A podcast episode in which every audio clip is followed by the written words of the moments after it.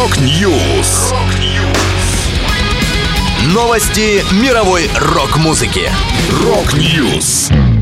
У микрофона Макс Малков. В этом выпуске Panic at the Disco прекратит свое существование. Группа Shakra представила новый сингл. Джон Фогерти вернул права на песни Creedence Clearwater Revival спустя 50 лет. Далее подробности.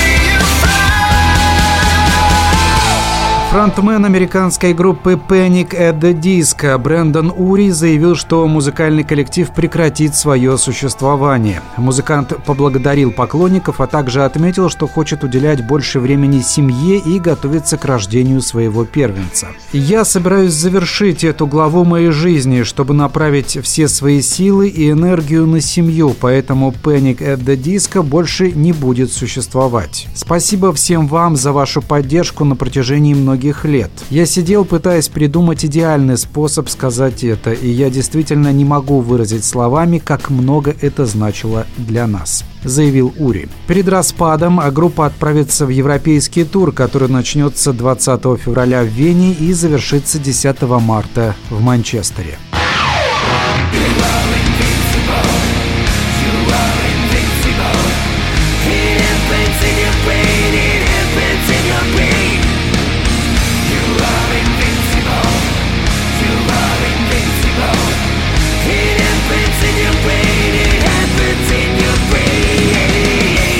Invincible – новый сингл швейцарских хардрокеров «Шакра». Песня будет заглавной на новом альбоме группы, который выйдет 9 июня. Напомню, в сентябре 2022 года «Шакра» опубликовали еще один новый трек «The Way It Is». Предыдущий студийный альбом коллектива Mad World вышел в феврале 2020 года.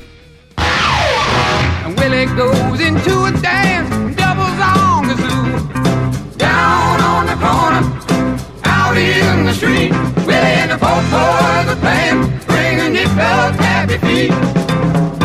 Спустя 50 лет попыток добиться этого, Джон Фогерти наконец восстановил права на песни Creedence Clearwater Revival. Музыкант выкупил их у компании Concord Records. Еще на заре своей карьеры в 1967 году Джон подписал грабительский контракт с продюсером Солом Зайнцем. Музыкант отдавал Солу все права на песни и название группы, а взамен каждый из участников получал зарплату. Зайнс сорвал куш после успеха Creedence Clearwater Clearwater Revival, сделал на этом миллионы и стал одним из самых влиятельных продюсеров Голливуда. Фогерти, в свою очередь, с большим трудом ушел из его лейбла Fantasy Records, но так и не получил назад права на свои песни.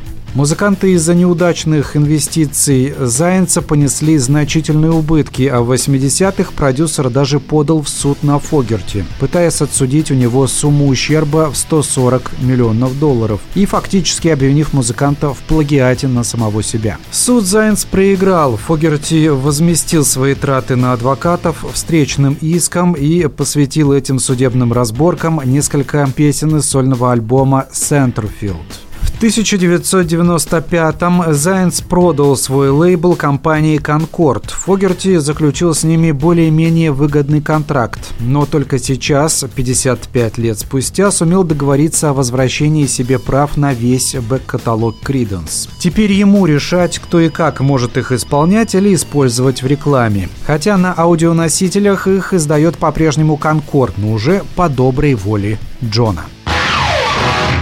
Это была последняя музыкальная новость, которую хотел с вами поделиться. Да будет рок! Рок-Ньюс! Новости мировой рок-музыки. Рок-Ньюс!